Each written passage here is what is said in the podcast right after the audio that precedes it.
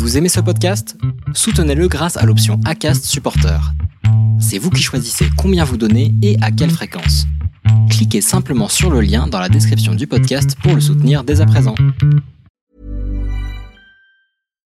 Millions of people have lost weight with personalized plans from Noom, like Evan, who can't stand salads and still lost 50 pounds. Salads, generally, for most people, are the easy button, right? For me, that wasn't an option. I never really was a salad guy. That's just not who I am. But Noom worked for me. Get your personalized plan today at Noom.com. Real Noom user compensated to provide their story. In four weeks, the typical Noom user can expect to lose one to two pounds per week. Individual results may vary.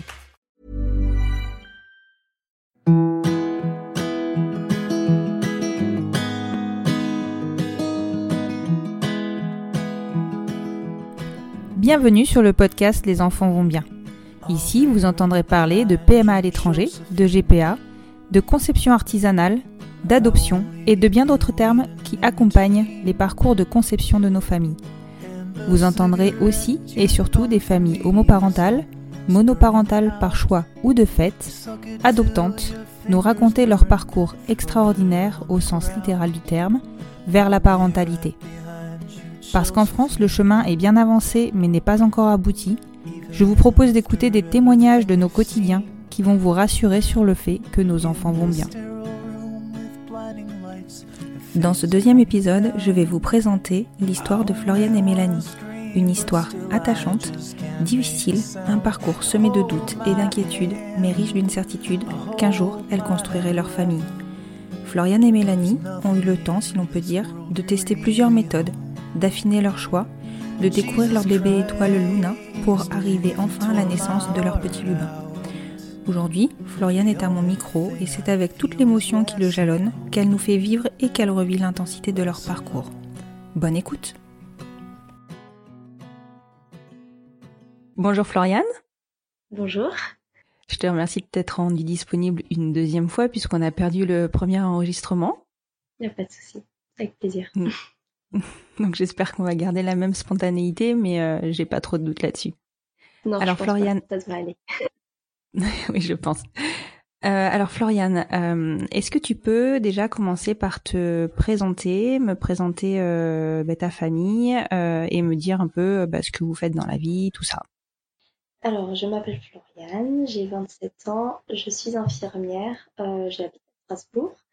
Je vis avec Mélanie, depuis 2013. Euh, elle est aide-soignante en maison de retraite. Et puis nous avons un petit garçon qui a 14 mois aujourd'hui, qui s'appelle Lubin. Et qui s'appelle et qui s'appelle Lubin. Joli prénom, j'adore ce prénom. D'accord. Et donc du coup, je t'en prie. Et donc du coup, est-ce que tu peux m'expliquer un petit peu euh, bah, comment vous êtes rencontrés avec Mélanie? Quel a été votre votre parcours euh, en fait de, de vie avant euh, de penser à la maternité? Eh bien, en fait, on s'est rencontrés euh, au travail, donc euh, dans une maison de retraite, euh, en 2012. au début, c'était vraiment juste de l'amitié. Moi, j'étais aide-soignante, elle, elle était, elle était dans l'animation.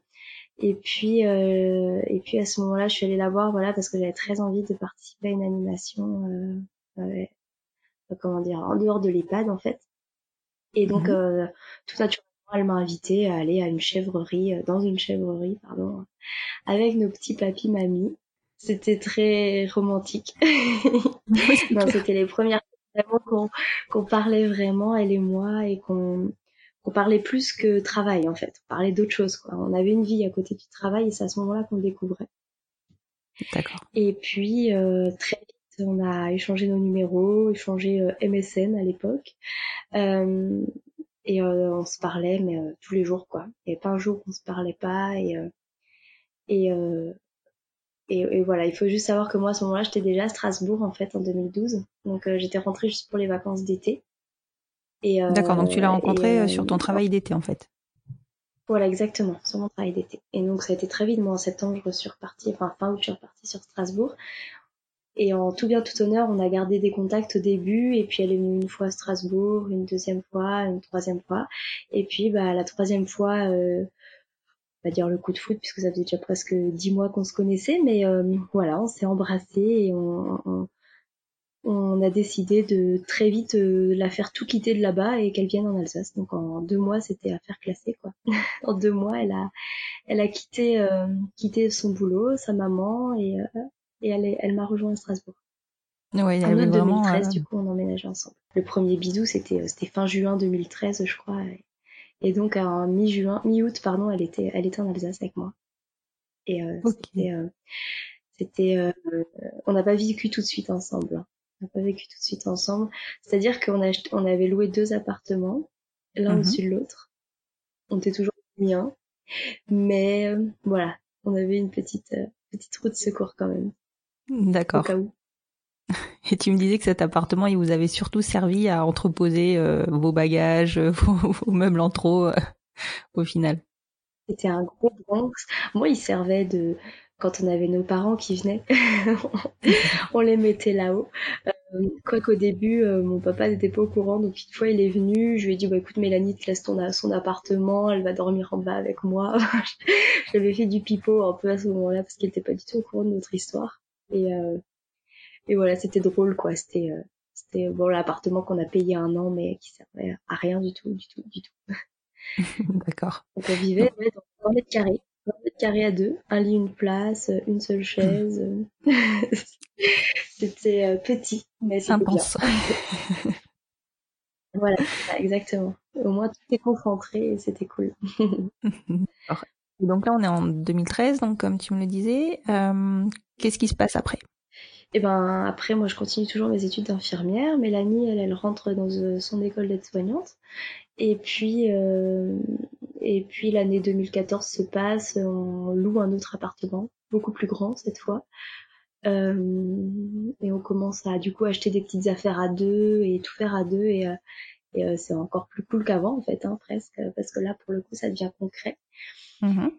et, notre vie continue on adopte un chat bon bah, il est là c'est cool. C'est vrai qu'il y a Flocon. premier- il y a Flocon voilà c'est le premier euh, le premier point commun euh, le premier attache commune on va dire et puis euh, voilà en 2015 on est euh, toutes les deux diplômées euh, Mhm. elle en juillet moi en mars 2015 et à ce donc- moment-là très vite on parle bébé très très Ah oui, d'accord, ok, c'est, c'est, oui.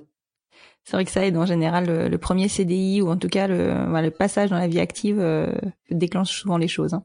chose ouais exactement avant on a profité nous maintenant euh, bon moi j'a- j'avais envie de bébé depuis euh, je sais pas depuis que j'étais lycéenne je crois hein, donc euh, donc c'est naturellement que que c'était le premier sujet qui est venu sur la table euh, très vite enfin je veux dire même tout de suite je crois hein. on n'a pas attendu qu'on soit diplômé pour en parler on en parlait déjà avant mais on a concrétisé les choses on va dire à partir de 2015 on a envie que ça devienne concret en fait à ce moment-là Et, et enfin, tu t'es jamais posé euh, la question euh, de, euh, de ta sexualité par rapport à bah, cette envie de bébé, puisque mine de rien, ça corse un peu les choses? Euh, non, jamais. jamais parce que j'ai un utérus et deux ovaires. Donc je pense que je peux y arriver. Après, effectivement, euh, il y a le qu'est-ce qu'on va faire, comment on va faire, comment on va s'y prendre, où est-ce qu'on va trouver euh, de- des petits spermatozoïdes, quoi? C'est là, c'est là la question. Mais euh, il faut savoir que j'ai une une amie, enfin c'est la collègue de ma maman à la base, hein, euh, qui est en couple elle-même avec une femme et qui elle-même à cette époque-là était dans les démarches pour avoir un enfant. Euh, et donc euh, et donc c'est tout naturellement que je me suis tournée vers elle et pour lui poser mais toutes les questions que j'avais envie de lui poser. Elle, elle passait, elle passait par un donneur connu. Et en fait, pour moi, ça me paraissait être la, la solution la plus simple et la moins onéreuse. Elle est toujours là pour moi, ouais.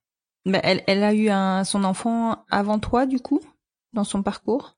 Alors elle, elle a eu un parcours un peu compliqué avec euh, des grossesses faciles, tombe enceinte facilement, mais des fausses couches, euh, euh, plusieurs fausses couches, et puis elle est tombée malade, donc du coup elles ont repoussé le projet. Elle a eu, elles ont eu une petite fille en, en janvier 2017, si je ne me trompe pas. Donc voilà, elles ont, eu- elles ont commencé les essais à- avant nous, mais elles ont eu leur petite fille en janvier 2017. D'accord, ok. Ok, donc du coup, euh, forte de, euh, de l'expérience de, de ton mentor, euh, tu te tournes d'office vers un donneur connu. Comment, comment vous faites alors vous, Comment vous le trouvez ce donneur? Et bien on, re- on tape sur Google, cherche donneur de sperme. et Google c'est fantastique parce qu'on trouve plein de choses. en fait, je rigole encore, mais, ça, mais je, je crois que j'ai supprimé mes historiques de mon téléphone parce que j'avais trop peur qu'on prenne pour une folle. Mais, mais c'était très curieux comme recherche. Mais, on trouve pas ça sur Amazon, mais on en trouve. il y a des sites, il y a des sites spécialisés. Euh, voilà, donc il y a déjà un, grand site de coparentalité principalement qui existe, et puis après il y en a d'autres, il y a des forums, il y a franchement il y a plein de choses, mais euh, mais c'est pas évident du tout. En fait, aujourd'hui avec du recul, je me dis quand même, j'ai parlé avec des hommes que je connais ni d'Adam ni d'Ève, j'avais 22 ou 23 ans, je sais plus. Enfin, c'était quand même, euh, c'était vraiment curieux quand même. Ouais, c'est sûr. Et on a échangé avec plusieurs hommes. Oui, c'est vraiment une démarche particulière. Oui, tout à fait. Et donc, on a échangé avec plusieurs hommes. Euh, on est tombé sur des cas, mais. Forcément. Incroyables, quoi. Enfin, qui faisaient ça vraiment juste pour. Euh, enfin, alors, il y en avait qui, proposaient euh, oui, d'accord, mais je couche avec vous deux. Ou alors, oui, d'accord, mais c'est vous qui me masturbez. Enfin, des cas, mais. Incroyables et moi je commençais un peu à déprimer bon ça faisait qu'un mois que je cherchais mais j'avais tellement envie de ce bébé que c'était long déjà un mois et je me disais mais on va jamais trouver quelqu'un quoi et puis Là, on sort d'études financièrement, aller en Espagne ou Belgique, bah, c'est pas possible. Euh, oui, c'est clair que c'est un vrai budget. un peu à paniquer. et puis, il y, en a d'autres qui nous demandaient 200 euh, euros par mois, enfin, à chaque fois. on se disait, mais enfin, quel est le principe du don si on te paye? Enfin, on avait du mal avec ce, avec ce, ce procédé-là, en fait. Hein. Euh. Et, on voulait vraiment quelqu'un qui fasse ça, bah, je vais pas dire par le plaisir, parce que ça doit être bizarre de faire ça par le plaisir, mais qui fasse ça vraiment par un, bah, un acte de générosité, quoi. On voulait vraiment que ce soit un projet euh, réfléchi et pas euh, je fais ça pour l'argent, enfin. Voilà. Et donc, on a quand même trouvé quelqu'un qui répondait à ces critères. En fait, on voulait des critères, quelqu'un qui soit brun parce qu'on est brune, qui a les yeux foncés, est-ce qu'on a les yeux foncés. Et en fait, très vite, on a laissé tomber ces critères parce qu'on s'est dit, euh, c'est pas les plus importants pour nous en fait. D'ailleurs, il y a notre, le géniteur de notre fille est blanc aux yeux bleus, donc rien à voir avec nous, mais bon. Donc du coup, on a, on avait beaucoup échangé avec cet homme, avec qui on avait euh, vraiment de bons contacts au début par email. Et puis on a fixé un premier rendez-vous. Donc là, on est août 2015. Euh, on a fixé un premier rendez-vous à un café euh, à une ville en, à mi-chemin entre lui et nous. Et puis voilà, on a parlé de tout et de rien mais vraiment c'était comme si c'était un ami, un copain, enfin un pote qu'on n'a pas vu depuis euh, plusieurs années. On parle de nos vies, du travail, de métro boulot de dos, j'ai envie de dire. Mm-hmm. Et puis on, se sépare. Et le soir, avec Mel, on se dit, ben, on a parlé de tout, sauf du pourquoi on se rencontre en fait. C'était euh, donc du coup, le soir, on le rappelle, on se dit, mais par contre, écoute, on n'a pas trop parlé de ce pourquoi on se rencontrait, donc euh, on va peut-être euh, discuter maintenant, si tu veux bien, par téléphone, parce que en fait, c'était tellement naturel de, de se parler que, bah ouais, on a, on a zappé ça, quoi. On a vraiment euh, zappé. donc le soir, voilà. On a parlé de tout ça par téléphone après. D'accord. Et donc là, du coup, vous avez, vous avez acté du comment ça allait se passer?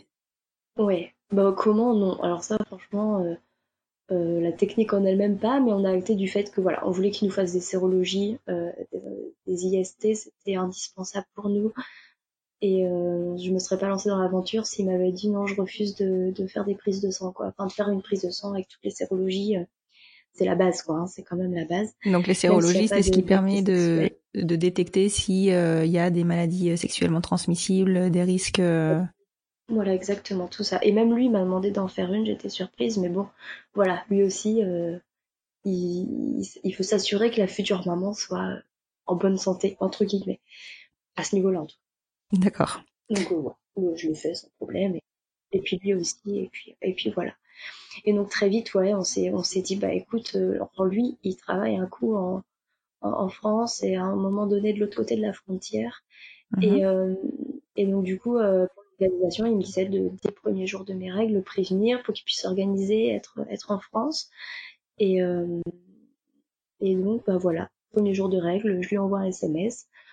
Comme j'ai des cycles réguliers à ce moment-là, donc là on est en septembre, on a enchaîné direct. Hein. Mhm. Donc euh, comme j'ai des cycles réguliers et que euh, j'ai bien réussi jusqu'à présent à repérer mon ovulation, bah, on fixe ça pour, pour les 15 jours après le début de mes règles, quoi. quelque chose comme ça on a décidé de se retrouver euh, à l'hôtel, euh, pareil, dans une ville à mi-chemin entre lui et nous. On trouvait ça plus facile en fait, et euh, surtout plus anonyme. Enfin, je mhm. voulais pas le faire venir chez moi quand même. Oui. et Et, et donc là, tu à Et ce du moment-là, coup, bah, pardon, excuse-moi, à ce moment-là, tu tu te fais pas du tout suivre par un, un gynéco parce que par toi-même, tu sais détecter ton ovulation, tes cycles, tout ça, quoi. Tout à fait. J'ai même pas vu de gynéco encore. En fait, à ce moment-là, j'ai encore jamais vu de gy- Si, j'ai dû en voir un une fois dans ma vie. Oh, je sais même plus, mais je crois pas. Je crois pas, puisque j'ai jamais été avec des hommes et donc j'avais pas de gynéco attitré en Alsace en tout cas. Donc, euh, donc voilà. Je, on fait notre petite tambouille à nous euh, dans le plus grand des secrets. à part, euh, à part mon ami mentor qui est au courant de toute l'histoire, mais, euh, mais voilà. Sinon, il y a personne d'autre. Et puis, euh, on se retrouve donc euh, bah, d'abord dans un endroit pour boire un verre avant. euh, et encore une fois, on, on se voit, mais enfin, enfin c'est curieux parce que moi, y j'ai- moi par contre, j'étais flippée hein, sur ma chaise euh, avec mon diabolo de mon menthe devant moi là. Je me suis dit mon Dieu, mais comment ça va se passer dans une heure ou deux heures?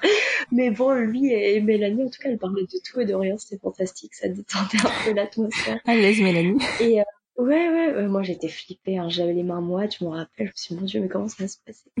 Bref, et euh, donc après on rejoint notre chambre d'hôtel, et euh, lui il fait sa petite affaire, nous on attend tranquillement dans le couloir. Alors après on a repéré qu'il y avait des caméras, ils ont dû se demander ce qu'on faisait, mais bon c'était quand même très curieux. Mais, mais du coup il fait, il fait sa petite affaire dans la salle de bain, je et, et après, il, il sort et il nous dit voilà, c'est fait, bah vous me redites quand est-ce qu'on se voit, ça, je, je vous souhaite que ça fonctionne du premier coup. Et il se barre. Et à nous de rentrer en jeu. Et euh, bon, là, on récupère, euh, on récupère euh, ce qu'il nous a laissé, donc le sperme, et puis euh, les pipettes, tout ça. Hop là, on fait l'injection et, euh, et on attend. Voilà. Et c'est, j'ai froid, je tremble, ben, parce que je suis stressée en fait. Je sais pas pourquoi je suis stressée. Bah, c'était quand euh, même, euh, voilà, c'était un aboutissement. Ouais, c'est ça. C'était l'étape numéro une de peut-être une, une belle histoire. Donc euh, ouais, c'était c'était de l'euphorie, je pense. pas du stress, mais de l'euphorie. Et du coup, comment vous vous êtes procuré euh, donc, tout le euh, matériel nécessaire pour euh, pour l'insémination artisanale? Je travaille en laboratoire. Voilà. Ça aide. Et J'ai des seringues, des petits pots stériles.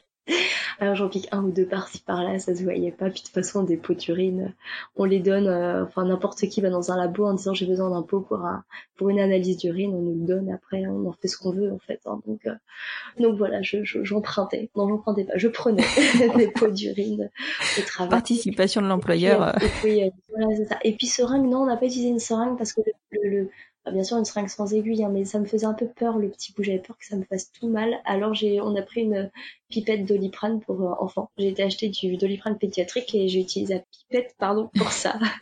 voilà, D'accord, bonne, bonne idée en soi. Système D. c'est ça, mais très artisanal. hein, on tape aussi sur le coup de destination artisanale, mais on, on trouve plein de résultats, c'est incroyable. Moi, je pensais que j'étais seule au monde, quoi. Mais non, en fait, je suis pas seule. D'accord. Un tuto YouTube. Voilà, ça aide. Ah non, ça y est pas, par contre. Ah, ça y est pas. Bon. Ça y a pas, mais ouais, mais il y a toute une communauté qui est hyper euh, soutenante et euh, su- alors, alors j'ai trouvé cette, cette communauté sur les, les forums euh, sur internet, mais c'est vrai que ça aide en fait de pouvoir échanger son histoire avec d'autres et euh, qui vivent la chose et, qui- et qui nous- et du coup nous conseillent, nous soutiennent. Nous... C'était, moi ça m'a beaucoup aidé. D'accord. On sentait moins seul. D'accord. Donc voilà, bon bref, l'insémination est faite. on retourne à Strasbourg. Et puis ben, on attend. Voilà, on attend 14 jours. Les 14 jours les Et, plus longs de notre euh, vie. Oui, c'est ça. Et puis ceux où on se crée tous les symptômes euh, du monde euh, dans notre tête. Et euh, pourtant, on les croit réels, ces symptômes, mais c'est vraiment que dans notre tête. Et au bout de 14 jours, bon, ben, échec. Et franchement, je le vis plutôt bien. Parce que voilà, c'était euh, c'était tellement fait à la one again. euh, C'était un, un brouillon, c'était un, un coup d'essai, on va dire, ce coup-là. D'accord, sans pression. Ouais, sans pression. Franchement, sans pression. euh, Non, franchement, c'était, c'était cool. C'était cool. On recommence. Bon, on n'attend pas. Bien sûr, le petit message, ça n'a pas marché, tout ça. Ça risque de tomber entre telle date et telle date. Mais cette fois, en fait, on décide de le faire venir à la maison. Moi, la première fois, j'ai pas voulu, mais la deuxième fois, je me suis dit, bon, euh, ce sera plus simple. En fait, je serai chez moi, je serai peut-être moins stressée aussi. euh, moi, je, voilà, je lui ai demandé si ça lui gênait parce que ça lui fait quand même faire presque 200 km, hein, aller simple. donc, oui, parce euh, que c'est ça, il, il habite loin en fait. Hein. Ouais, on est, on est, on est dans, il habite dans le, le Grand Est, on va dire, dans la même région, mais, euh, mais euh, bien plus loin que, de, que Strasbourg, effectivement. D'accord. Et donc, euh, oui, bah, puis, et puis comme il bosse pas toujours en France, euh, voilà, ça, ça lui fait des, des, des kilomètres supplémentaires. Mais bon, il accepte. Il me fait que ça lui dit que ça le gêne pas du tout de faire la route. Bon, bon, bah écoute, disponible, cool. ouais, c'est ça. En fait, il était parfait. Franchement, il était parfait. Et puis donc il monte euh, octobre, novembre, décembre. Bon, on, non, décembre on n'a pas fait décembre. Octobre, novembre et euh, échec. Mais bon, voilà encore une fois, euh, on est pressé. Franchement, je suis vraiment pressée d'avoir ce bébé. Mais euh, bon, voilà. Je sais que ça peut mettre du temps, donc ça, ça, met du temps. Et puis bon, les chances, les chances que ça marche, elles sont pas non plus énormes quoi, à chaque cycle. Donc oui, effectivement, euh, sur une insémination artisanale, euh, les chances. Euh, enfin, je sais pas si tu t'étais renseigné sur les, les chances hein, de, de, de, succès, mais il me semble qu'elles sont relativement faibles, voire plus faibles qu'une grossesse classique, non? Bah, en fait, c'est-à-dire que si c'est inséminé dans, dans les deux minutes qui suivent, qui suivent le, le, recueil par le, géniteur, non, techniquement, ma gynécologue avait l'air de me dire à l'époque que effectivement ça pouvait très très bien prendre, que les, les chances étaient à peu près égal à un rapport sexuel en fait. C'est juste que faut pas les laisser une heure et une heure trente, faut pas aller au resto quoi hein, pendant qu'ils sont dans leur petit pot parce qu'effectivement à température ambiante. Mais euh, si c'est fait très vite, alors nous c'était fait, mais j'ai chronométré une fois en moins de deux minutes quoi. Il était sorti de la salle de bain, hop parti, et nous c'était déjà déjà inséminé quoi. Ah oui, d'accord. On faisait vraiment ça très très rapidement. Bon, je, je, je chauffais un peu ma salle de bain pour pas qu'ils aient trop froid. mais bon, ma gynécologue avait l'air de dire que les chances étaient, euh, étaient à peu près les mêmes. D'accord. Après, euh, on sait pas, je crois qu'on a passé de recul. Et donc, bref, janvier, on refait un essai, du coup. Mes dernières règles doivent être, en, je sais plus, vers le 20 janvier 2016. Euh, je m'en souviens puisque bah, cette fois-ci, ça marche. Voilà. Forcément, cette du coup, ça marque. Euh, ça prend. Donc, les dernières règles, elles, elles marquent, voilà. Et euh, bah, grosse surprise en fait. Enfin, c'est-à-dire que j'ai jamais fait de test de grossesse hein, les cycles qui ont précédé. Mhm. Mais euh, en janvier, enfin ce jour-là, au mois de février, et je dis à Mel, je fais, euh, viens, on a un lundi, je m'en souviendrai toute ma vie. Je travaillais seule au laboratoire avec ma biologiste et, euh, et je dis à Mel, euh, viens me chercher avec un test de grossesse. Bon, si je lui dis ça, c'est que j'ai un peu le flair quand même.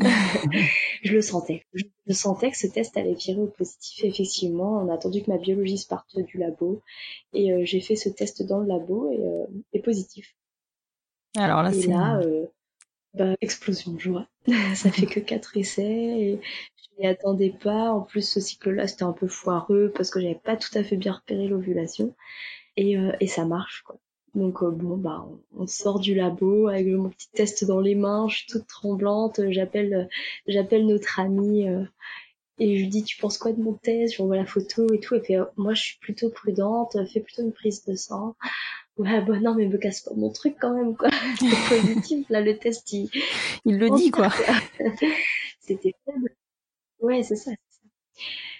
On a d'ailleurs été faire un bowling avec Belle pour fêter ça. C'était c'était chouette. D'accord. Et du coup, comment ça se passe euh, pour la suite vu que bah, tu es enceinte? Donc, qu'est-ce qui se passe après? Euh, bah, Dans l'immédiat, c'est explosion de joie. Je commence tout de suite à être euh, barbouillée les matins, puis le midi, puis le soir, jusqu'à en vomir. J'ai perdu, euh, j'ai perdu très vite beaucoup de kilos. Mmh et, euh, et on planifie la première, la première échographie de datation, planifiée à 8 semaines d'aménorrhée avec une gynécologue que j'ai un peu pioché au pif euh, euh, dans l'annuaire. Bon, ça n'existe plus l'annuaire, mais on va dire ça. et puis, euh, j'y vais pas très sereine quand même. J'ai un peu peur qu'on m'annonce que j'ai un œuf clair ou une grossesse extra-utérine ou une fausse couche. Mmh. Euh, ouais, je suis pas très très sereine. Pourtant, je je me dis, si tu vomis, euh, c'est que tu as encore des hormones de grossesse, c'est que tout va bien.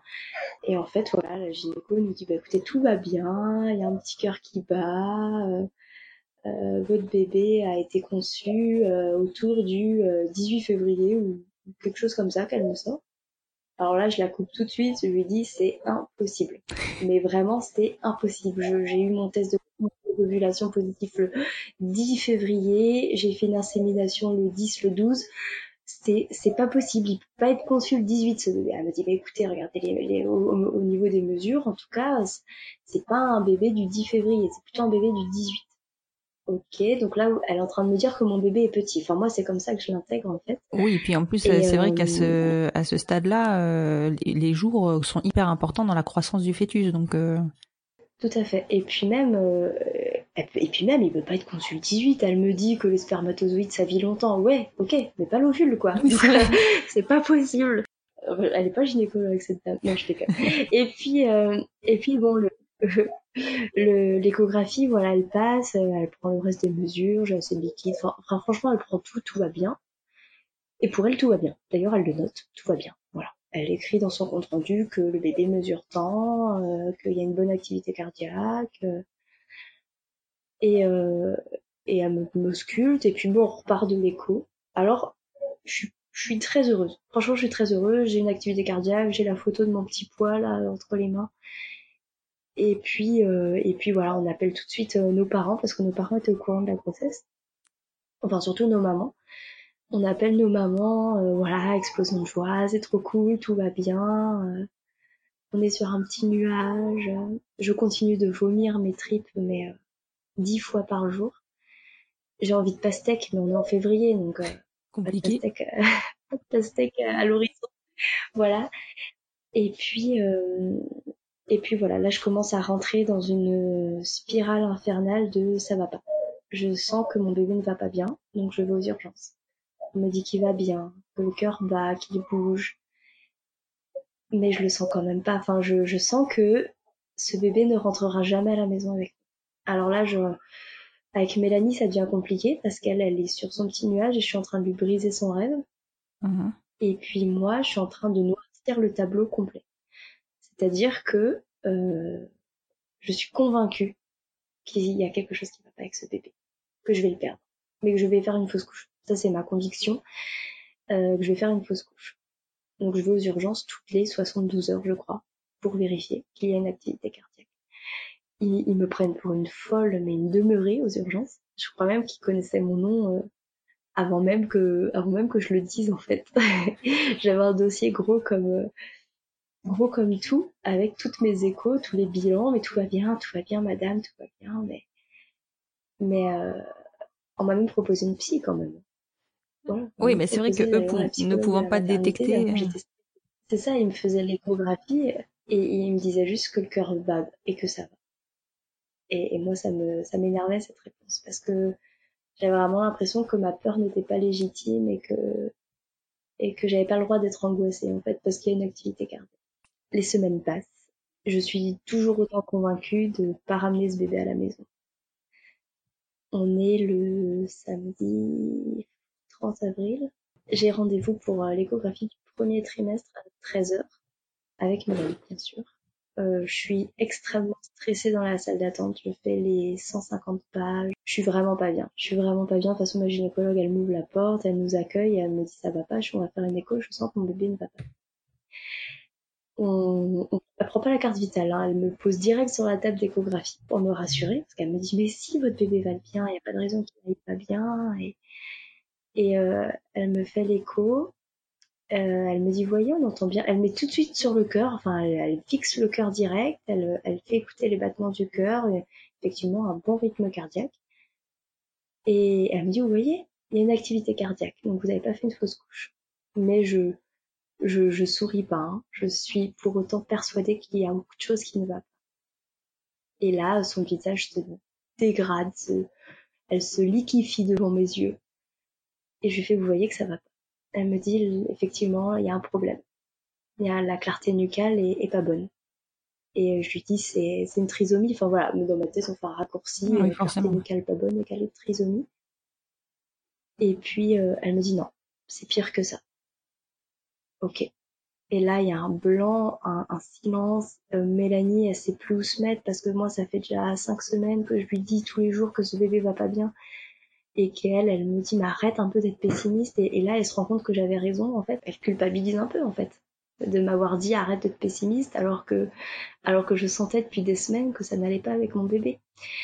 Et, que j'expliquais pas hein, pourquoi je le sentais, mais euh, c'était, euh, c'était viscéral, quoi. Et puis, euh, et puis, ma gynéco me, me donne le compte rendu, elle me donne les échographies, enfin les, les clichés qu'elle a fait qui ne sont pas les petits clichés de profil que toutes les mamans ont de leur bébé à l'écho du premier trimestre. Moi, j'ai juste euh, je vois pas très bien ce que j'ai sur les échographies. C'est euh, des mesures, j'imagine la clarté du cas. Je, clairement, je vois pas du tout ce qu'il y a dessus. Elle me donne un compte rendu, une lettre euh, que j'ai du mal à déchiffrer avec des mots que je comprends pas. Elle m'ausculte pas. Alors à ce moment-là, je lui demande mais vous m'auscultez pas? Elle me dit mais non, ça sert plus à rien. Alors que je, en fait, c'est curieux parce que je, je, m'attendais à ce qu'il y ait quelque chose qui aille pas, mais en même temps, je suis complètement dans le déni. Mmh Et elle me dit, vous irez à la maternité euh, la semaine prochaine. Sauf qu'on est le week-end du 1er mai, c'est fantastique. À la maternité, à part les urgences, je vais pas trouver grand monde, quoi. Oui. Euh, je je sors de chez la gynéco, elle nous fait payer bien sûr, je sors, enfin, on sort, pardon, on est dans la petite cour devant chez elle et je m'effondre, je, je pleure, je j'arrive plus à respirer, je suis je suffoque, enfin je suis vraiment au fond du trou. Alors que je m'attendais à cette euh, à cette nouvelle en fait c'est ça qui est curieux. Encore aujourd'hui je me dis mais tu t'y attendais et pourtant c'était le choc mais en même temps je crois que je, je m'attendais peut-être inconsciemment à ce qu'elle me dise que tout aille bien mais pour de vrai en fait cette fois mais et et bref. Et du coup j'appelle notre amie euh, j'appelle une fois deux fois elle décroche pas elle a pas de famille mais mais elle finit par décrocher elle m'entend pleurer j'ai même pas le temps de dire un seul mot et elle comprend tout de suite que voilà que ça va pas et, et que notre bébé ne va pas bien. Fait, fait une, il y a plus d'activité cardiaque, c'est ça, parce qu'elle, elle, elle, a des antécédents de fausse couche, donc euh, bon, oui, c'est un peu à ce qu'elle attend ce que je lui dise, quoi. Je dis mais non, pas du tout. Je dis non, notre bébé il va bien, enfin il va bien, non, il a une activité cardiaque, mais la clarté nucale est médiocre, 7 mm. Oh, c'est Une clarté à 7 quand on sait qu'elle doit faire moins de 3. Mmh. Ouais, voilà, c'est beaucoup, beaucoup, beaucoup. Euh, le week-end se passe euh, à vomir je passe mon week-end euh, à vomir euh, littéralement.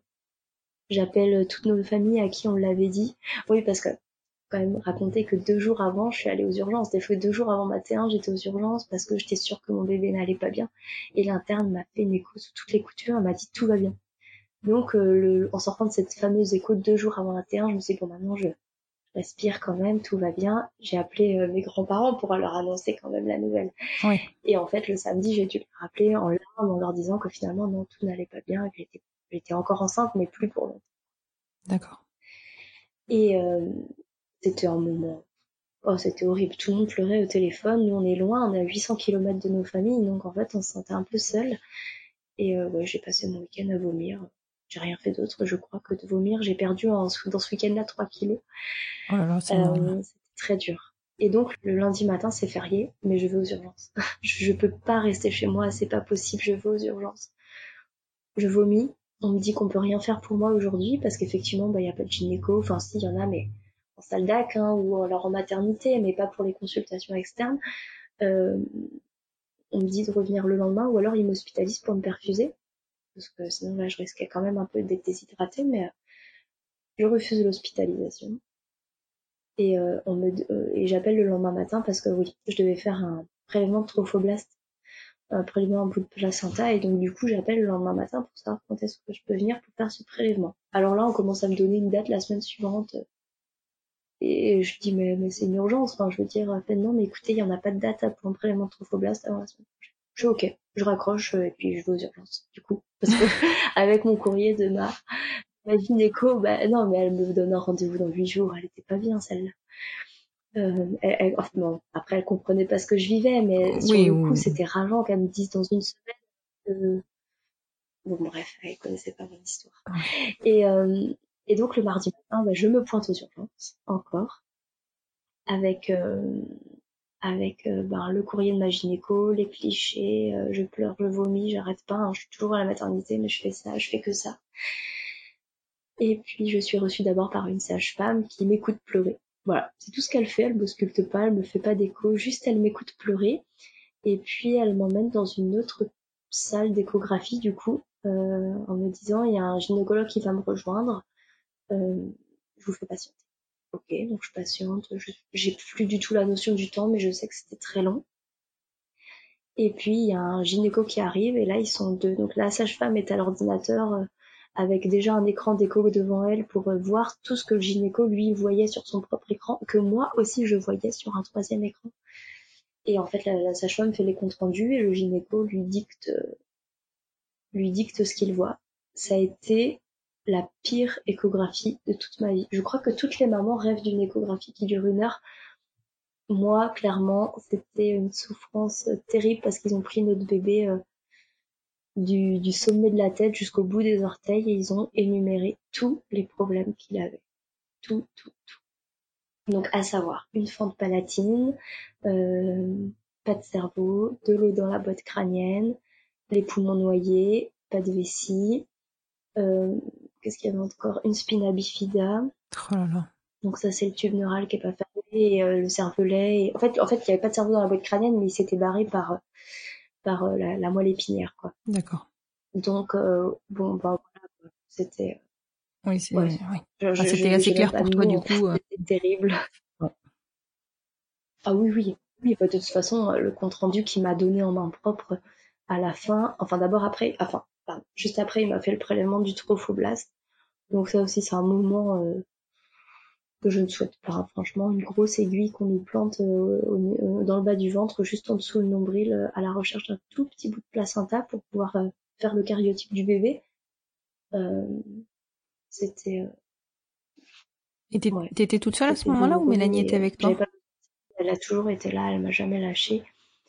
Et, euh, et heureusement d'ailleurs. Et, et donc, bon, voilà, il me donne le compte rendu en me disant euh, que le pronostic était, était très sombre, qu'on me proposait soit de poursuivre ma grossesse, euh, soit de l'interrompre, mais que pour l'interrompre, il faut d'abord attendre les résultats du cariotype, enfin, du prélèvement de trophoblast qui peuvent mettre plusieurs semaines. Et là, je me dis, mais je vais pas attendre plusieurs semaines. Enfin, moi, en fait, je suis rentrée à la maternité aux urgences le matin en étant sûre qu'on me ferait une césarienne et que, je- et que le soir, je serais plus enceinte. J'ai une césarienne ou un curtage. Dans ma tête, j'avais un curtage.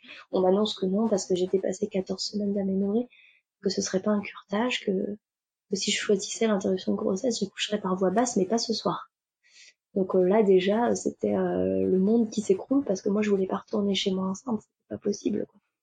Ah oui. J'avais vraiment besoin de d'é- d'évacuer. Alors, euh, à, l'époque, je disais, enfin, sur le moment, je dis enlevez-moi ça. Je parlais de ça comme si c'était sale et co- comme, si je m'étais complètement détachée de ce bébé. Aujourd'hui, je le dirais plus, c'est mon bébé, mais à l'époque, vraiment, je disais débarrassez-moi de ça. Je veux plus qu'on l'enlève. J'étais complètement détachée de ça. Je, je, j'en, voulais plus en fait. Je voulais vraiment l'enlever. Mais bon, c'est pas comme ça. Il y a des protocoles à respecter, donc euh, ben, je, je respecte. Donc je rentre, on rentre chez nous avec le compte rendu, le prélèvement de trophoblast fait, puis on nous dit qu'on nous appellera quand on aura les résultats. Ok. 48 heures plus tard, on reçoit un coup de fil euh, de la cadre sage-femme. Donc euh, c'est euh, elle qui va gérer notre dossier, qui va nous parler de l'interruption de grossesse, et elle nous appelle pour nous dire qu'elle a reçu une partie des résultats du prélèvement de trophoblast. Euh, bah 48 heures, c'est mieux que 3 semaines. Hein. Y a pas Toujours mieux, oui. On file directement à la maternité, elle nous reçoit dans son bureau, elle nous annonce que voilà le, résultat est, sans appel, il n'y a pas besoin de faire plus de, plus de plus d'examens. Euh, on voit tout de suite où est le problème. En fait, euh, notre bébé souffle, souffre d'une triploïdie, un mot que je ne connaissais pas. Ça veut dire qu'en fait, il a tous les chromosomes en triple. En fait, dans la trisomie 21, c'est le, tri- le chromosome 21 qui existe, euh, qui est en 3 en fait, hein, qui il y en a trois au lieu d'en avoir deux. Nous, euh, c'est le, le cariotype entier, donc l'ensemble des 46 chromosomes qui sont en 3. Du coup, elle a 69. Enfin, on sait que c'est une fille après parce que il y a trois chromosomes X, mais euh, en gros, les- tous les chromosomes sont en triple. Donc, elle en a 69 au lieu d'en avoir 46. Et ça, je ouais, me demande si c'est- de ma faute déjà. C'est génétique, c'est pas génétique Comment Enfin, je veux dire, c'est ça peut être lié au donneur, c'est. C'est t'as pas de chance. Au moment de la division cellulaire, il y a un truc qui s'est pas fait. Bah, la division cellulaire, en fait, elle s'est pas faite. Normalement, l'embryon, il prend euh, 23 chromosomes d'un côté, 23 chromosomes de l'autre. Là, il a euh, 23 chromosomes d'un côté et 46 de l'autre. Donc, euh, bah, il y a rien à faire, quoi.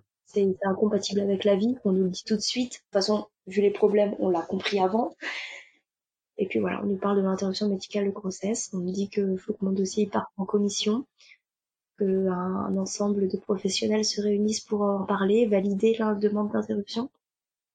Mais on me dit aussi que elle ne me sera pas refusée et que, euh, on peut déjà prendre le rendez-vous pour le déclenchement. D'accord. Là, Donc là, on est le 4 mai. Oui, là, du fait de la, de, de la, oui, la gravité de la situation, hein, ils peuvent d'ores et déjà te donner un rendez-vous et puis euh, programmer tout ça. À la maternité, tout à fait. on Donc en fait, on, on me dit de rentrer à la maternité le 8 mai au soir, c'est un pour permettre le déclenchement le, le lundi matin. La gynéco euh, ou la sage-femme, je sais plus, n'a pas réussi à me poser hein, parce que clairement, à 16 semaines, mon col n'est pas du tout favorable à un accouchement, donc euh, donc bah, elle a pas réussi. Elle m'a dit on fera le travail demain demain en salle de naissance. Je demande avant d'aller en chambre euh, qu'on fasse une échographie. J'ai besoin de savoir si le cœur de mon bébé bat toujours ou pas. On m'annonce qu'il bat toujours et euh, pour moi c'est pas du tout une bonne nouvelle. enfin, c'est pas du tout une bonne nouvelle parce qu'en fait on m'a annoncé que qu'on ne me donnerait pas un médicament qui interromprait le cœur de mon bébé. On m'a annoncé que c'est les contractions de travail qui lui arrêteront le cœur. Et en fait, l'idée ah, que ce soit moi l'idée que ce soit moi qui euh, qui tue mon bébé en fait en quelque sorte. Euh, c'est une image euh, horrible à ce moment-là. Et je pleure toutes les larmes de mon corps parce que je veux que son cœur s'arrête. Je passe ma nuit à prier pour que son cœur s'arrête. Vraiment. J'en avais j'en avais une boule au ventre en fait. Je crois même que j'aurais refusé le déclenchement tant que tant que le cœur ne s'était pas arrêté. Euh, la nuit se passe, tant bien que mal, je suis toujours malade, Et puis euh, le lundi matin à 8h, on vient me chercher, on nous emmène Mélanie et moi en salle d'accouchement. Et là, la sage-femme très très gentille qui me prend en charge me, ramène des cachets à prendre par la bouche et elle compte aussi m'en mettre des par voie vaginale en fait. Hein. C'est pour euh, favoriser l'ouverture du col, en fait, le ramollir et, puis permettre, euh, permettre l'accouchement. Euh, je, je, demande une écho. Elle me dit que l'appareil d'écho est pas ici. Je fais, je prendrai rien tant que j'ai pas eu d'échographie. Je veux vraiment une échographie. Donc elle se débrouille, elle cherche un appareil à échographie dans le service euh, de, de Saldac et puis euh, elle me fait une écho. Elle parle pas, donc je, je sais pas ce qu'elle voit parce que dans les échos qu'ils ont en, maternité, on, nous on voit pas, on nous on n'a pas l'écran en fait, ils ont juste eux l'écran. Et puis elle me, elle me dit euh, j'ai plus d'activité cardiaque. Je, je m'effondre en larmes. C'est un soulagement, mais il y a, y a pas de mots en fait. Je suis vraiment vraiment soulagée de ce, de ce qu'elle m'annonce parce que je me voyais pas du tout euh, je me voyais pas du tout tuer moi-même mon bébé, c'était euh, c'était impensable pour moi. Du coup, euh, du coup, je, je, je, prends ces médicaments. Voilà, je, je sais que le cœur de mon bébé s'est arrêté. Je lui parle, je, je, je la remercie. C'est une petite fille. Je la remercie. Euh, je la remercie en fait d'être partie et, et de, de, me permettre de pouvoir mettre une fin à cette histoire en fait. Donc je prends les médicaments. Il est 8h30 chose comme ça. Euh, elle revient, la sage-femme, vers 10 ou 11 heures. Les contractions commencent euh, un peu euh, à faire effet. j'ai mal, très mal au ventre. J'ai une pomme à la place de l'utérus qui apparaît à chaque fois que j'ai une contraction. Mais pour le moment, je tiens le coup parce que bah je sais que la péridurale risque de ralentir le travail et j'ai pas envie d'être là pendant 24 heures quoi. Donc je, je, tiens le coup à 10 heures, elle me redonne une flopée de, de médicaments par voie, par voie vaginale et par voie péroce. Et puis, euh, euh, Mélanie va manger vers midi, quelque chose comme ça. Elle monte en chambre parce qu'il y a un plateau qui a été livré pour elle. Donc, elle, elle monte manger vite fait. Moi, pendant ce temps-là, je réclame la péridurale. De toute façon, elle peut pas être avec moi pendant la pause, donc euh, seule. Euh, franchement, j'avais une équipe exceptionnelle. L'anesthésiste était une femme en or. Elle me, je, je vomissais, je, je pleurais, j'avais mal, je me tortillais. Je perdais énormément de sang, mais toujours pas le bébé. Hein. Je perdais énormément de sang. Euh, elle a réussi à me poser, euh, à me poser la, la péri euh, difficilement, mais elle a réussi. Elle a dû trois fois changer ses gants stériles parce qu'à chaque fois elle me prenait la main ou elle me touchait pour pour me rassurer en fait tout simplement mon corps entier mhm. était était tout blanc et euh, j'étais bon j'étais pas bien c'était vraiment pas une belle journée ce jour-là et puis Mélanie revient la sage-femme euh, m'ausculte vers 13h donc là la péri est posée Euh, elle m'ausculte, elle me dit vous pouvez juste un petit peu pousser s'il vous plaît, donc bon ben je pousse. hein. Et là elle me dit ça y est vous avez accouché. Ah oui, ça a été, ça a été très rapide finalement. Enfin, si on peut dire ça comme ça. Ouais, ça a été très rapide et puis euh... et puis en fait, c'est- enfin quand on regarde les films, quand on entend tout le monde parler de l'accouchement, vous avez accouché, c'est c'est un moment joie, il y a le bébé qui pleure, il y a tout ça. Et moi, il y avait un silence, mais je, je l'entends encore ce silence, il était pesant, il faisait trop de bruit en fait. Le silence faisait trop trop de bruit. Je j'ai une larme qui coulait toute seule sur les joues. Mélanie est partie avec la sage-femme parce qu'elle elle avait envie de voir euh, notre petite fille. Euh, D'ailleurs, on lui a donné un prénom, on l'a appelée Luna. C'est pas le prénom qu'on lui Mhm. aurait donné si elle avait vécu jusqu'au bout, mais mais voilà, Luna, c'est- c'était euh, ce petit prénom là. À ce moment-là, on l'a décidé, je crois, en cinq minutes, quand la sage-femme nous a dit que j'avais accouché. C'est elle qui nous a proposé de lui donner un prénom. Enfin, elle nous a demandé si on avait envie de lui en donner. Et c'est ce prénom-là qui est sorti, euh, mais euh, toute seule, mais elle m'a regardé. Euh, ouais. Alors, on n'avait pas décidé ensemble avant, en fait, tout simplement, mais mais Mel, je vais pas la acquiescer. Moi, je- j'ai sorti ce prénom, je sais pas pourquoi, et, et puis voilà, c'était comme ça. Et D'accord. puis, euh, donc, donc seule dans cette grande salle, je j'appelle ma mère directement, je pleure et je fais ça y est, j'ai accouché. Mais je pleure, mais je crois même pas que si j'ai dû lui dire, mais alors euh, avec beaucoup plus- beaucoup plus de hachure que ce que je viens de faire là, je, je pleurais tellement, j'étais mal, je j'étais vraiment très très mal parce que je je- j'en avais envie hein, la semaine dernière euh, voilà j'étais rentrée à la maternité avec l'envie qu'on me fasse une césarienne et qu'on me l'enlève. Et puis là on me l'a enlevé. Et euh, encore une fois c'est comme quand euh, comme quand je savais que ça allait pas et qu'on me l'a annoncé pour de vrai ben ça fait encore plus mal en fait. Et euh, Oui. et bon bref Mélanie est revenue avec des photos du bébé que j'ai pas voulu voir. J'étais pas prête en fait. On est retourné en chambre quelques heures plus tard. J'avais faim J'avais très faim. La première chose que j'ai fait quand je suis arrivée en chambre, j'ai mangé. J'avais très très faim. J'avais pas mangé depuis, bah, depuis que je vomissais, donc au moins depuis l'échographie, donc au moins depuis euh, 8-10 jours. Quoi. Donc, euh, Oui, donc Donc, là, c'était vraiment ton, corps qui, qui t'indiquait que c'était la, la, la fin de, du processus, en fait. ouais, j'avais fini. C'était c'était c'était derrière moi en fait. Mais c'était bizarre. Je me sentais vide de chez vide. C'était c'était ça a été très long en fait hein, le travail de deuil derrière. Euh, j'ai- accepté après de voir mon bébé et je pense que c'était nécessaire. Au travail de deuil je l'ai vu tous les jours pendant une semaine. Je montais à la maternité tous les jours pour la voir. En même temps je voyais la psychologue de la maternité donc je faisais euh, les deux en fait hein, deux coups. et puis euh, et puis un jour la sage-femme m'a dit euh, maintenant vous pouvez plus venir la voir. Parce que bon bah, elle pèse 100 grammes elle mesure 7 cm donc son petit corps se dégrade très très vite et elle me dit que que voilà, elle va être incinérée et mise dans le carré des anges. Donc à, à Strasbourg, il y a un grand cimetière, dont un où il y a le ce qu'on appelle le carré des anges. En fait, c'est tous ces petits bébés qu'on peut pas euh, remettre aux parents pour un enterrement parce qu'ils sont nés avant le fameux terme des 20 ou 22 semaines, je ne sais plus. Terme à partir euh, duquel on peut les indiquer sur le livret de famille, hein, si je me trompe pas. Tout à fait, exactement. Nous non plus, elle apparaît pas sur le livret de famille. Donc, euh. Donc, euh, bah voilà, c'est une page qui se tourne. euh, Elle me donne exactement la date à laquelle elle sera incinérée, em- emmenée au, au- au carré des anges.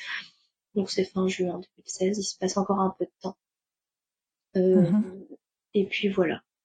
Voilà, c'est c'est pas tout de suite la fin de l'histoire en fait, hein, parce que euh, après il se passe quand même un certain temps pour faire le deuil et, et, et voilà. Mais j'ai- je suis suivie par la psy et ça se Ce qui est bien. normal. Mais très vite, très très vite, on rentre à la maison, euh, j'ai envie d'un bébé, je vais retomber enceinte. Je c'est plus fort que moi, j'écris tout de suite au donneur euh, de, de, de cette première grossesse en disant que voilà, il y a eu un souci avec le bébé, que j'ai dû faire une interruption de grossesse, mais que je veux retomber enceinte. Bah il me dit bah écoute au prochain cycle, euh, moi il n'y a pas de souci pour moi. Et donc là, pour toi, la décision été claire de repasser avec un, le même donneur, en fait. Tu, tu t'es relancé dans la même procédure. Bah oui oui ça a marché en quatre mois, pour moi ça me paraissait euh, je j'allais pas changer de j'allais pas changer de procédure de procédé en fait hein. Euh, ça a marché ça va remarcher c'est sûr et certain ça va remarcher donc euh, j'ai eu mon retour de couche début juin je crois on était en voyage en Espagne euh, avec Mélanie un voyage que j'avais réservé un peu un peu sur un coup de tête hein, pour nous sortir, pour nous sortir ben, de, ce qu'on vivait en fait, tout simplement, pour voir autre chose, faire autre chose, et, voilà. Et donc j'ai mon retour de couche en, en, Espagne. Et donc j'écris tout de suite au donneur, ça risque de tomber par-ci, par-là, enfin par ces dates-là, pardon. Et puis on fixe les dates, je continue à faire mes tests d'ovulation, il n'y en a aucun qui est positif, mais je le fais quand même venir. Je n'ai aucun test positif sur ce cycle, mais je le fais venir, on fait quand même des inséminations parce que je veux ce bébé. Là par contre, je suis plus du tout dans le si ça marche tant mieux, si ça marche pas tant pis. Là je suis si ça marche pas, c'est la mort quoi. Moi je veux que ça marche là maintenant. Oui, là tu étais déjà dans ton processus dans ton enfin dans ta tête, enfin t'avais ce bébé en ligne de mire quoi. Donc c'est vrai que comme il enfin ça s'est arrêté euh, Enfin, ça s'est arrêté. Enfin, je comprends euh, complètement que tu sois vraiment dans le dans l'après, dans l'après quoi. Exactement. Et je, je veux tout de suite euh, tout de suite retomber enceinte. Mais ça marche pas. On retente le cycle d'après, zéro test d'ovulation positif, ça marche pas. Et comment ça s'explique que tes tests d'ovulation soient pas positifs? T'as as eu une explication par rapport à ça? Parce qu'ils étaient positifs sur les précédents essais. Exactement. Et, euh, là, à ce moment-là, non. Au moment, à, ce moment-là où j'en ai jamais de positif, je ne comprends pas pourquoi. Euh, avec du recul et beaucoup de recul, euh, avec du recul d'aujourd'hui, on va dire, euh, je pense que c'est parce que j'avais pas fait mon deuil. Mon corps était bloqué et en fait, dans ma tête, je pense que je devais accoucher en novembre. Jusqu'en novembre, je pourrais pas retomber enceinte. Enfin, je me dis ça aujourd'hui, mais finalement, les cycles jusqu'en novembre, pour moi, c'était des cycles perdus parce que c'était le ventre était déjà occupé en fait mon esprit était déjà occupé. De toute façon, je passais les dates en disant là j'aurais dû passer ma, mon écoté 2, là mon écoté 3, là j'aurais dû euh, être en congé mater, là j'aurais dû accoucher. Enfin, j'avais pas fait le deuil, clairement, j'avais pas fait le deuil, mais cette envie d'être de nouveau enceinte. Aujourd'hui, je sais que je crois que je voulais retomber mon bébé perdu en fait. Oui. Au moins t'étais dans, oui voilà, tu te projetais pour ne pas penser quoi. Ouais, c'est ça. Donc en fait, on enchaîne les cycles foireux, hein, clairement. J'ai des cycles réguliers, mais pas d'ovulation repérée. Euh, ça marche pas, je fais n'importe quoi. Hein. Clairement, je fais n'importe quoi, mais je veux que ça marche. Mhm. Et le donneur ne te lâche pas? Non, il me lâche pas. Il fait toujours les, 200, les 400 km, enfin plus d'ailleurs, parce qu'il venait deux, deux à trois fois par cycle, donc euh, ça fait beaucoup. Oui, c'est énorme. Il vient toujours. Je me demande encore pourquoi il faisait tout ça, mais, mais il l'a fait et je le remercie. Et puis bon, bah, novembre 2016, je consulte ma gynéco, euh, je lui demande de l'aide. Elle me claque la porte au nez. Elle me dit, puisque vous êtes deux femmes, on peut pas vraiment considérer que vous fassiez un essai tous les mois. Alors que pourtant, je fais un essai tous les mois. Oui, mais c'est vrai qu'en France, euh, c'est toujours... Euh... Enfin, les gynécos n'ont pas le droit de suivre des couples, euh, des couples homoparentaux. Exactement. Donc, euh, donc bah là, en fait, c'est la deuxième douche froide de l'année. Hein je me dis mais comment je vais faire? J'ai pas d'éducation, je je j'ai l'impression que j'y arriverai plus jamais en fait. Et en fait, en, en, parallèle, je suis sur les réseaux sociaux et euh, une, une fille d'Alsace me dit euh, "Écoute, j'ai un gynéco à Strasbourg. Euh, elle est un peu un peu âgée, mais elle, est super cool. Elle fait de la PMA. Demande-lui. Peut-être que." Donc, je prends rendez-vous chez trois ou quatre gynécos à la fois, dont cette celle-ci en me disant que parmi les trois quatre, il y en a bien un quand même qui va accepter de me tendre une main, quoi. Je demande pas grand chose, en fait, juste qu'on m'aide. Et donc, euh, je vais chez cette gynéco en janvier 2017. Et euh, effectivement, je peux dire en la voyant physiquement, elle va me jeter, mais au presto. Je vais passer plus de temps dans la salle d'attente que dans son cabinet, en fait. Et en fait... J'en rigole, mais c'est, c'est pas, ça devrait pas être le cas. Non, non, mais non, oui, non, c'est clair que ça devrait pas être le cas, mais, mais, mais vraiment, on peut imaginer quoi, on croit pas du tout qu'elle va nous aider, quoi. Et puis en fait, euh, en fait, elle, prend notre histoire très à cœur, elle est très touchée par euh, ce qu'on a vécu et euh, elle me prescrit du clomide, comme ça, direct. Clomide. Et c'est pas ce que j'aime, fais pas comme ça.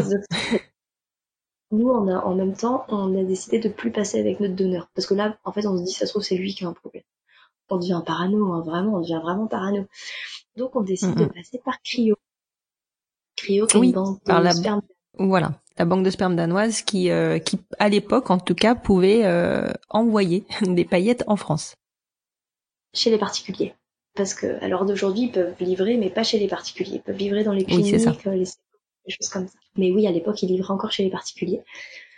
donc nous l'a rendu sur le site de Secos, euh, de Secos n'importe quoi, de Cryo à, à choisir notre donneur. Alors c'est euh, un vrai magazine. On peut choisir s'il veut les blonds, s'il mesure 1m80, brun, enfin son groupe sanguin, euh, sa voix, on peut entendre le son de sa voix, voir des photos de lui quand il était petit, son écriture manuscrite. Enfin, nous on a choisi le plus anonyme de tous, c'est-à-dire qu'on sait rien de lui, à part la base quoi. Donc, donc là, sur ce procédé-là, en fait, tu choisis, euh, tu fais le choix d'avoir un donneur totalement anonyme, alors que tu, dans l'insémination artisanale, tu connaissais tout ton donneur finalement. Oui, oui, c'est vrai. Mais parce que dans l'insémination artisanale, euh, si un jour mon enfant veut le rencontrer, il peut. Il peut le rencontrer. Mhm. Il peut euh, éventuellement le voir une fois. C'est pas impossible parce que nous, on lui avons demandé, il était d'accord. Chez Clio, euh, c'est pas possible en fait. Il est pas anonyme, euh, enfin on, sait rien de lui, on sait pas. Et euh, on sait juste, comme dit, son écriture, le sens de sa voix, ce qu'il fait dans la vie, ce qu'il aime, s'il aime le sport, le tennis ou le basket. Enfin, ça nous apporte rien du tout. Et en plus, plus on a d'informations, plus la paillette est chère. C'est déjà très cher.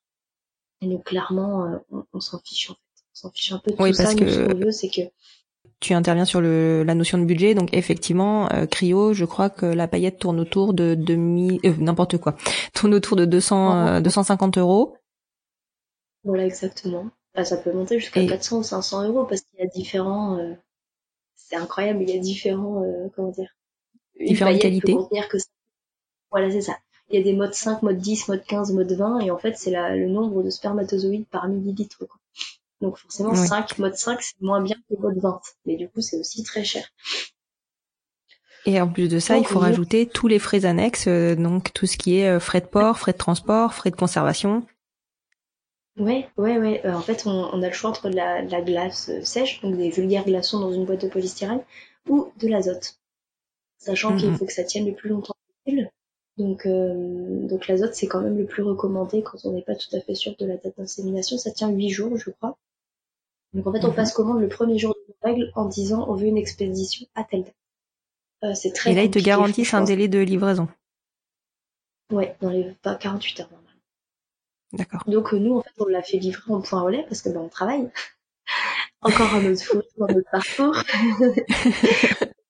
Notre pièce d'identité, chercher notre colis, le gars il nous donne euh, au milieu de tous les cartons où il y a peut-être des fringues, des jouets, j'en sais rien. Il y a nos petits spermatozoïdes. Mais le gars il le sait pas. on a pris le tram hein, avec notre petit, euh, notre petit contenant d'azote. C'était, euh, c'était drôle. Enfin, en, fait, notre parcours, il est, il est semé d'embûches, mais qu'est-ce que c'est drôle pas.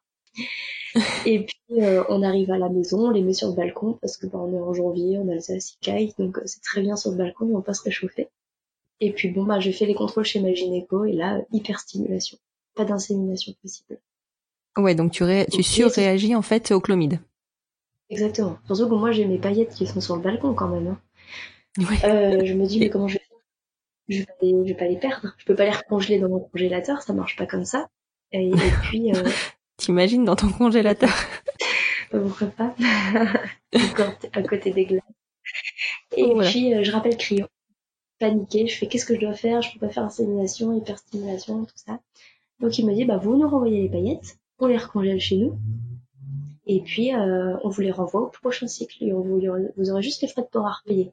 Frais de port qui sont quand même de 200 euros. On est loin oui, de voilà, 395. Hein, Donc 200 euros dans chaque sens, hein, c'est ça? Euh, Non, juste, ah, juste c'est l'aller-retour. Il y a quelqu'un qui vient rechercher le colis, c'est compris dans les 200 euros, 250. Bon bah ok, on n'a pas le choix de toute façon.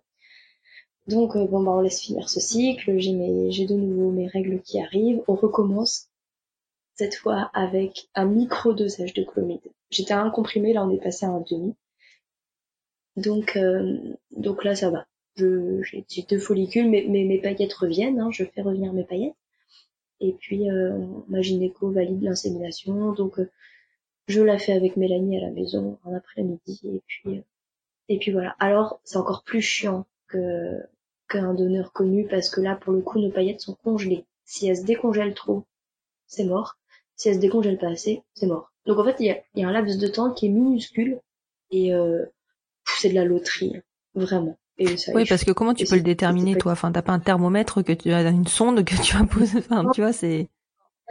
on reçoit un guide, on reçoit une notice en fait, on nous dit qu'il faut la laisser euh, Mhm. décongeler à température 25 minutes avant, euh, L'insémination. avant l'insémination. Mais de toute façon, on le voit, hein, c'est un tout petit tube, euh, un tout, une toute petite paille euh, transparente en fait, et, euh, et on le voit quand ça passe de glaçon à l'état liquide, liquide entre guillemets. Mais bon, clairement, c'était de la roulette russe et ça n'a pas marché. Voilà. Mais c'était pas, c'était pas une surprise. Mais par contre, c'était un gros coup dur parce que je me suis dit, euh, mais j'ai plus de donneur, je vais pas repasser par cryo, qu'est-ce que je vais faire maintenant Enfin, qu'est-ce que je vais faire? Et euh, c'est franchement euh, le néant, vraiment le néant. On se dit qu'on n'y arrivera jamais. Et puis, Les, les échecs sont durs hein, dans ces parcours. Voilà, c'est ça. Et puis, ben, je suis toujours sur les réseaux sociaux et une, une, une fille euh, qui s'appelle Elodie ouvre une cagnotte pour nous. Je me réveille un matin avec un nombre incalculable de notifications, messages privés. Enfin, je comprends pas ce qui se passe. Il est 5 heures du match, je dois aller bosser. Je regarde ça sur Instagram et, et effectivement, il y a une cagnotte qui a été ouverte pour moi la veille au soir que je n'avais pas vue. Les Mhm. partages ont fusé toute la nuit. Euh, il y a déjà, euh, déjà à 70 euros le matin euh, sur la cagnotte. Et, euh, et j'ai du mal à réaliser, en fait. Je me dis, mais elle a vraiment fait ça. Enfin, je veux dire, elle me connaît pas, en fait. Elle fait ça juste parce qu'elle a envie que je sois heureuse, quoi. Même elle était en parcours PMA. Alors, elle est hétérosexuelle, c'est différent, mais voilà, juste son, juste sa générosité, en fait, me touche énormément ce matin-là. Donc, la cagnotte se Mais elle- partage. Mais elle a eu raison puisque effectivement, euh, on a tous, enfin, beaucoup de gens ont participé, moi la première, et, euh, et clairement quand on voit les coûts de ces parcours, c'est, il y a, il y a des moments où t'as pas trop d'autres solutions en France. Ouais, tout à fait, c'est ça. Mais, mais je suis pas la seule, en fait. Du coup, je me sentais un peu euh, euh, privilégiée en même temps un peu gênée. Enfin, c'était, c'était, euh, c'était, c'était une drôle, un drôle de sentiment. Mais j'ai quand même, on a quand même obtenu la somme qui nous permettait de réserver l'hôtel, l'avion et euh, l'insémination à la clinique. Donc, on a quand même récolté une très belle somme sur cette Parce que là, alors je, vais euh, encore parler budget, mais euh, en, en gros là, on parle de quelque chose autour de 2000 euros, hein, si je me trompe pas. Ouais, on est, on est entre la clinique où j'étais, on était à 900, 900 euros l'insémination, mais il y a des cliniques où c'est 1200 euros, voire plus, dans d'autres cliniques encore. Donc, euh, et puis là, on est que sur une insémination. Hein. On peut multiplier le, multiplier le budget. Oui, par euh, 5 ou 600 de Donc, mémoire. euh, exactement. Donc, euh, euh, donc voilà, on, on a notre, notre enveloppe pour l'Espagne. On se marie en mai 2017, donc on décide de partir en juin 2017, en se disant que ce ferait un magnifique voyage de noces, si en plus on revenait euh, chargé de bébés dans le ventre. en tout cas d'un ou deux, c'est ça. Et donc euh, on se marie, c'est une magnifique journée. Et puis, euh, et puis un mois plus tard, on est en, on est en, on est en Espagne. Alors ma gynéco me suit toujours. Elle a changé le protocole. Bah, de toute façon, elle se fie au protocole que que les médecins en Espagne demandent, à savoir du gonalef et de l'ovitrel. Mais elle me Mhm. suit à fond. hein. Elle me fait les 48 heures. Elle est, elle est génialissime, ma gynéco. Et puis, euh, bon, on est heureuse, on est sûr que ça va marcher cette fois. Et, et, et on revient en France. euh, On vit nos 15 jours et puis euh, échec. Mes règles arrivent. J'ai même pas besoin de faire de test de grossesse. De toute façon, je sentais que c'était négatif. Donc, bah, mes règles arrivent. Et là, c'est un peu le désespoir. Hum, bah oui, Parce parce, que que, là, là, euh, est- partir, euh, bah, c'est relâcher euh, 2000 euros. Hein. Ouais, et à peu près. Et puis, euh, on peut pas. Euh, je veux pas de nouvelles cagnottes, ça c'était hors de question. Et puis, euh, et puis crayonnant, et puis notre donneur, bah, on l'a un peu, on l'a un peu stop, quoi. Donc, euh, en attendant, on achète un appartement. On est en été, là, on est en été 2017. Euh, on laisse tomber les essais, on, est, on achète un appartement, qu'on rénove entièrement du sol au plafond. Et puis, euh, et puis septembre 2017, on emménage chez nous. On se sent bien, ces nouveaux murs, et on se dit, avec notre donneur, ça a marché la première fois en quatre cycles. Là, maintenant, j'ai une stimulation, je suis suivie par ma gynéco. Je sais pas si j'ai une ovulation naturelle ou pas, mais je m'en fiche puisque j'ai une gynéco qui me, qui me la déclenche artificiellement. Pourquoi est-ce qu'on on, on retente pas? On retente pas, de toute façon, c'est notre dernière chance. Notre dernière chance. Donc, donc euh, ben, on le refait venir. On lui dit quoi là, on a pris une petite année de pause et qu'on on a envie de recommencer. Et ben lui, il est toujours OP. C'est incroyable. Un an après, Non, mais il est incroyable ton donneur. Ouais, mais je crois que si j'avais été hétéro, je l'aurais épousé. Et puis, euh... et puis, euh, et puis bah il revient. Il n'y a pas de souci, il revient dans notre nouvel appartement du coup. Bah, chaque fois qu'il vient, on discute pendant deux, trois heures, ça dépend des jours. Et puis, euh, et puis bah, on faisait l'insémination et, voilà. Alors, euh, les, stimulations chez moi, c'était un cycle ça marche, le cycle d'après ça échoue. Hein. Un coup je réagissais bien, un coup je réagissais pas, on comprend pas pourquoi, mais c'est comme ça. Donc il se mhm. trouve qu'on alterne un jour ça marche pas, mais on fait des inséminations tous les mois. Et puis euh, janvier 2018, eh bien, insémination qui échoue. Je suis, je suis désespérée. Je me dis, en fait, quand on démarre une nouvelle année, on se dit, allez, c'est pour cette année. Puis en fait, là, vu comment a commencé 2018, avec un, des follicules qui veulent pas pousser et une ovulation naturelle, par-dessus ça, je me dis, bon, bah, c'est mort, voilà. Donc, euh, encore une mauvaise année. Enfin, on part défaitiste. Et en fait, 14 jours plus tard, euh, je sais pas, un pressentiment, je sors le seul et unique test de grossesse que j'ai dans mon tiroir depuis deux ans. Je le fais et, et, il m'annonce que je suis enceinte. C'est du test où c'est écrit en toutes lettres, hein, donc j'ai pas besoin de loucher. Et, euh, et, je me souviens très très bien de ce cycle parce que euh, t'étais, mais je me souviens qu'à ce moment-là, t'étais mais au bord du désespoir. Et moi, quand tu nous as annoncé sur Instagram ta grossesse 14 jours plus tard, mais j'étais, euh, bah j'étais folle de joie pour vous, mais en même temps, je, pour moi, je, vous aviez lâché l'affaire, quoi. Ah ouais, ouais, bah, j'avais lâché l'affaire. Je me souviens, le jour de l'échographie, j'avais été dans une librairie et, j'avais acheté un livre où c'est écrit, où le titre c'est euh, euh, Tout va mal, je vais bien. ça veut rien dire. Je n'ai jamais lu ce bouquin parce que rien que le titre, il me déprime. Mais voilà, c'était un peu mon état à ce moment-là. Tout va mal. Il n'y a rien qui allait mal, mais je vais bien. C'était pour faire genre, je vais bien, quoi.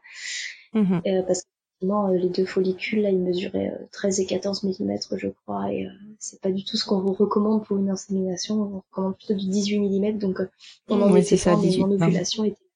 Et j'avais fait qu'une insémination, puisque forcément, ah oui. gynéco me dit que j'ai pas de nature, qu'on fait pas au vitrelle, donc j'avais dit à mon donneur, ça sert à rien de revenir. Il était venu la veille de, de mon échographie. Le dimanche soir, j'avais l'écho le lundi. D'accord. voilà. Oui, donc vous avez tenté parce qu'il était là, mais concrètement, vous auriez pu ne rien faire, quoi. Exactement. Et puis, Comme quoi, euh, ça veut surtout dire que finalement, euh... ça veut surtout dire que finalement, il n'y a, y a pas de bon et de mauvais cycle et qu'on peut rien prévoir. La nature est toujours plus forte. Exactement, exactement. C'était la grosse surprise. Euh, je, je, fonce au laboratoire le lendemain midi. Alors, je travaille dans un labo, mais je ne fais pas mes prises de sang dans mon labo. surtout le bêta-HCG, les autres, je m'en foutais. Le bêta-HCG, Oui, surtout le bêta-HCG. Je suis allée chez la concurrence à midi, euh, moins le quart avant qu'il ferme, pour faire ce bêta. Le soir, j'attends le résultat. On est le lundi 12 février, je m'en souviendrai toute ma vie parce que c'est l'anniversaire de mon papa ce jour-là. Mais je peux pas lui dire, euh, papa, pour ton anniversaire, parce que voilà, cette fois, on compte vraiment attendre euh, loin dans la grossesse pour l'annoncer. Mhm. Et puis, et puis voilà, on reçoit le taux. ça cafouille un peu. Hein. la nana, elle a pas mon bon mail, du coup, je reçois jamais le mail elle m'annonce le taux par téléphone, mais Mel et moi, on n'entend pas du tout la même chose. Donc moi, je saute de joie, Mel, elle s'écroule. Quand on raccroche, je fais, mais pourquoi tu t'écroules Elle me fait, bah, parce qu'elle a dit 11. Je fais, mais non, elle a dit 111. Elle fait, non, elle a dit 11. Et là, ça en suit 10 minutes de, non, elle a dit 111, non, elle a dit 11. Donc là, on rappelle, parce que, bah, effectivement, du coup, 111, on peut sauter de joie, mais 11, un peu moins quand même. Oui, c'est clair. Et donc, on rappelle, et la dame, elle me fait, non, c'est bien 111, 3, 1. Ah, 3, 1, j'avais bien entendu. c'est bon, c'est bon. Et là, euh, bah, explosion de joie, et je suis sûre que cette grossesse se passera. J'ai toujours dit, une fois que j'ai perdu Luna, euh, le plus dur va être de retomber enceinte. Mais toi, t'as un feeling, mais de dingue. Et cette grossesse, elle a été euh, fabuleuse. J'ai vomi, mais c'était du vomissement de bonheur. Enfin, c'était des paillettes quoi que je vomissais. Hein. C'était trop cool. c'était vraiment. Et donc, l'humain est arrivé en octobre 2010. Et voilà, le, 14 octobre 2018. Euh, ouais, un petit chou euh, tout mignon et un accouchement euh, fantastique. De toute façon, je crois que j'ai que ce mot à la bouche. Hein. J'ai été hospitalisée, je trouvais ça fantastique. Enfin, c'était vraiment trop bien cette grossesse. Mais c'est pas fini. On n'est pas. Je suis la seule maman de Lubin. Ça, je l'ai compris quand on est allé le déclarer à la maternité. on y va. Et et du coup, pardon, je te, je te coupe juste un petit peu avant qu'on aborde ce sujet-là. Euh, dans ton pendant pendant tout cet accompagnement, donc ta gynéco a été extraordinaire et savait, enfin connaissait votre votre euh, inclinaison sexuelle, disons. Elle t'a bien accompagné, mais tout le reste euh, du personnel médical, comment ils se sont comportés par rapport à votre couple? Ça ça vous a ça ça a posé problème Ça n'en a pas posé C'était bah, un non-sujet? à aucun moment je, je, suis allée dans un endroit en me disant qu'est-ce qu'ils vont dire en fait? C'est-à-dire que j'y allais avec la personne qui partage ma vie. Point en fait, je me suis pas demandé est-ce que c'est normal, qu'est-ce qu'on va dire, qu'est-ce qu'on va penser. Bon, ils ont quelquefois demandé euh, genre aux urgences, enfin non, je suis pas allée aux urgences, mais quand j'ai été hospitalisée au mois de juin, on m'a demandé euh, quel est le groupe sanguin du papa. Alors qu'il y avait Mélanie à côté. Je dis, ben, il n'y a pas de papa. Oui. On est deux mamans. Mais je peux vous dire quand même le groupe sanguin du géniteur, si vous voulez. Donc, euh, voilà, Ou de la maman, si vous voulez. La deuxième maman. bah ça, par contre, euh, on l'a beaucoup demandé à Mélanie. Euh, vos antécédents... Ah non, mais vous, on, s'en fiche un peu. oui, nous aussi, ça nous est arrivé, ça. donc, euh, donc voilà. Mais non, clairement, franchement, il n'y a pas eu de ils ont naturellement proposé un lit à la maternité pour que Mel reste dormir avec moi euh, euh, pour l'accouchement de Lubin. Euh, ma gynéco, elle nous suit, toutes les sages-femmes qu'on a croisées. Enfin, franchement, on a eu, on a eu aucun souci. Quoi. Enfin, la sage-femme qui nous a, qui m'a accouché, euh, elle a toujours proposé à Mel de voir. Est-ce qu'elle veut voir Elle envoie les petits cheveux. Est-ce que vous voulez voir Enfin, voilà, il n'y a pas eu de, il n'y a pas eu de, de. Oui, vous étiez deux parents. Ouais, voilà, on était un couple, quoi. Enfin, enfin, moi, je me suis pas sentie anormale, entre guillemets, ou, ou différente, ou je sais pas quel mot je peux employer, mais je me suis sentie, bah, comme n'importe quel couple qui passe la porte des maternités. D'accord. Et donc, ce n'est pas fini. Ce n'est pas fini. Non, en fait, ça, je l'ai pas compris tout de suite que c'était pas fini. Pour moi, je disais, ça y est, j'avais ma famille. Deux jours après, on va déclarer Lubin euh, euh, à l'état civil. Donc, je sais que notre euh, je sais que notre livret de mariage, euh, livret de famille du mariage par nous ne sera pas rempli à ce moment-là, puisqu'il faut que Mélanie l'adopte. Ça, je le sais. Mais par contre, ce que mhm. je savais pas, c'est que sur l'acte de naissance, Mélanie ne figurerait pas du tout. Ah oui, tu, tu te doutais pas de ça. Ah non, non, mais je suis trop naïve, moi. Moi, pour moi, j'ai ma famille, enfin, on est, on est deux, on, est deux parents à avoir voulu un enfant, donc j'ai mon nom de jeune fille, en fait, sur l'acte de naissance. Et c'est ça qui m'a le plus marqué, c'est qu'en fait, je suis une mère célibataire qui a accouché d'un bébé, père inconnu. Voilà, en gros, c'est un peu ce qu'il y a décrit sur l'acte de naissance initial. Et en fait, quand elle me tend en papier, euh, je lui fais, mais par contre, il y, a un problème, je suis mariée, c'est pas mon nom, ça c'est mon nom jeune fille, mais il y a mon nom marital quand même. Elle me dit, non, mais ça, ça compte pas. Et là, quand elle m'a dit, ça compte pas, j'ai pleuré, comme une madeleine dans son bureau. Je me dis, mais comment ça, ça compte pas, je me suis mariée, comment ça, ça compte pas? Enfin, je veux dire, mon mari, non, mais il manque... Enfin... il manque vraiment de tact, hein. le personnel de mairie, euh, nous, ils nous ont fait des trucs aussi improbables. Ouais, non, mais j'ai pas compris, en fait, ça, ça compte pas. Donc elle m'a expliqué. Mais Mélanie avait compris, elle, elle, elle, avait intégré, en fait, qu'elle apparaîtrait même pas non plus sur l'acte de naissance. Mais j'ai pleuré. Mais comme une madeleine, en fait, parce que pour moi, on était deux mamans à avoir voulu sept enfants, et là, il y avait que moi, et j'étais une mère célibataire en plus. Alors, je suis pas une mère célibataire, quoi. Je veux dire, ça fait deux ans que je me bats avec euh, une personne que j'aime pour avoir sept enfants. Et euh, je l'ai très mal pris. Franchement, je l'ai très très mal vécu. Mais bon, ça a été vite passé. On est retourné dans la chambre et puis, et puis on est rentré chez nous le lendemain. Mhm. On n'a pas tout de suite pris rendez-vous chez le notaire. Pour prendre rendez-vous chez le notaire, mais parce qu'en fait, on avait des visites, on avait envie de profiter de notre bébé et pas de plonger le nez dans les papiers.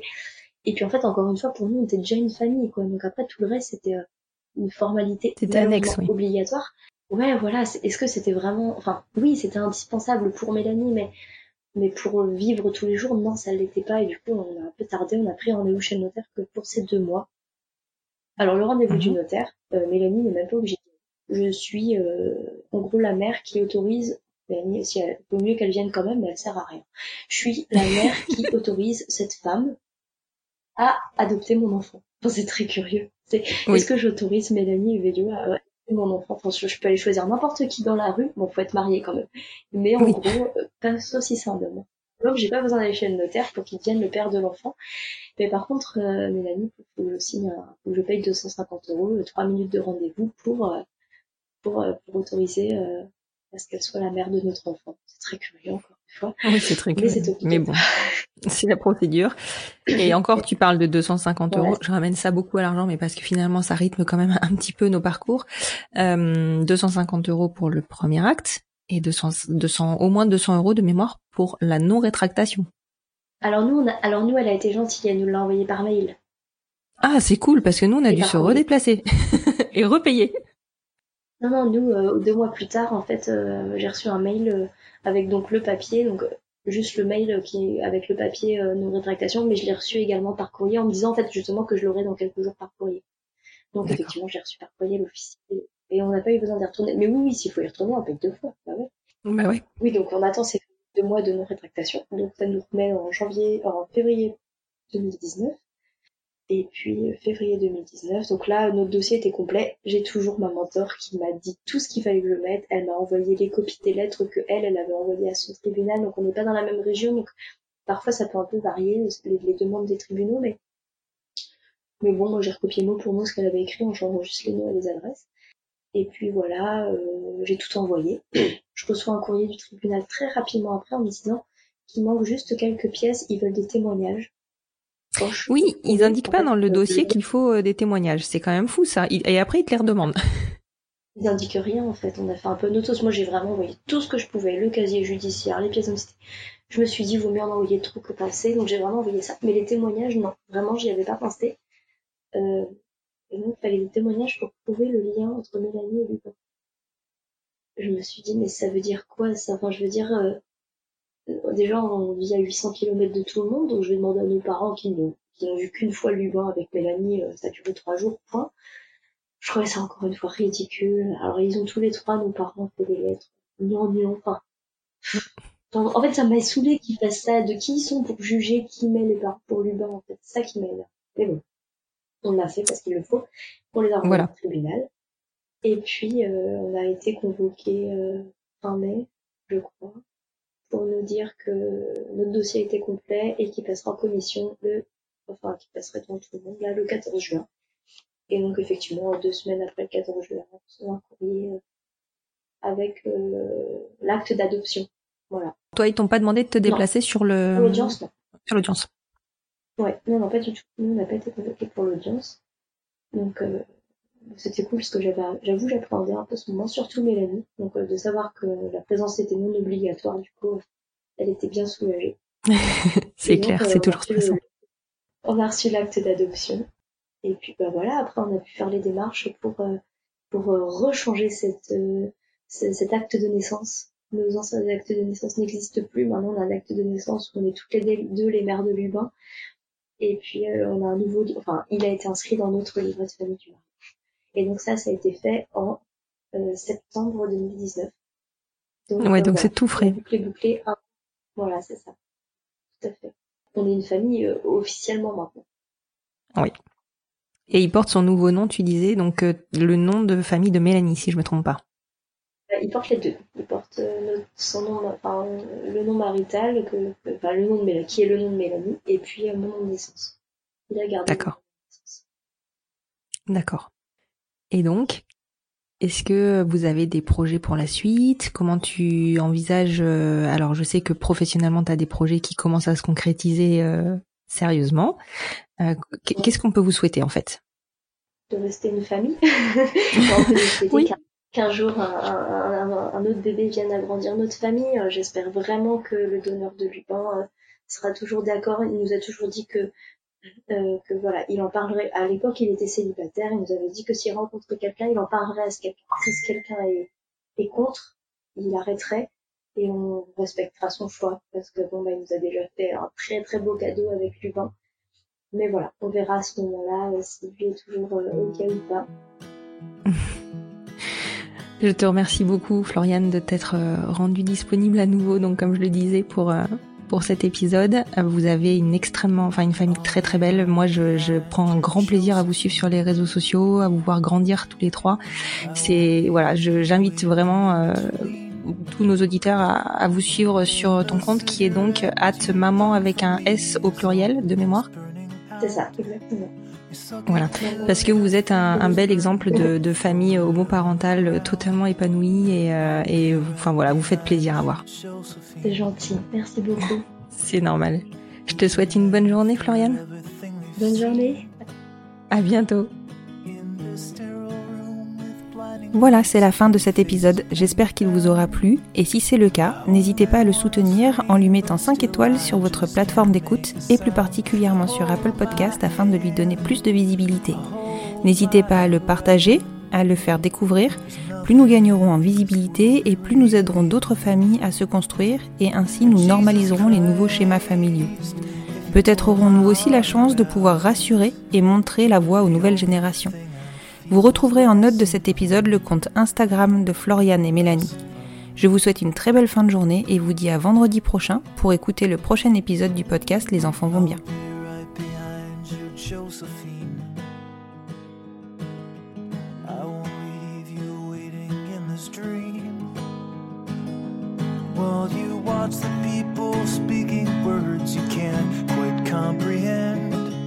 You ask me if I'd pinch you, but my fingers wouldn't bend.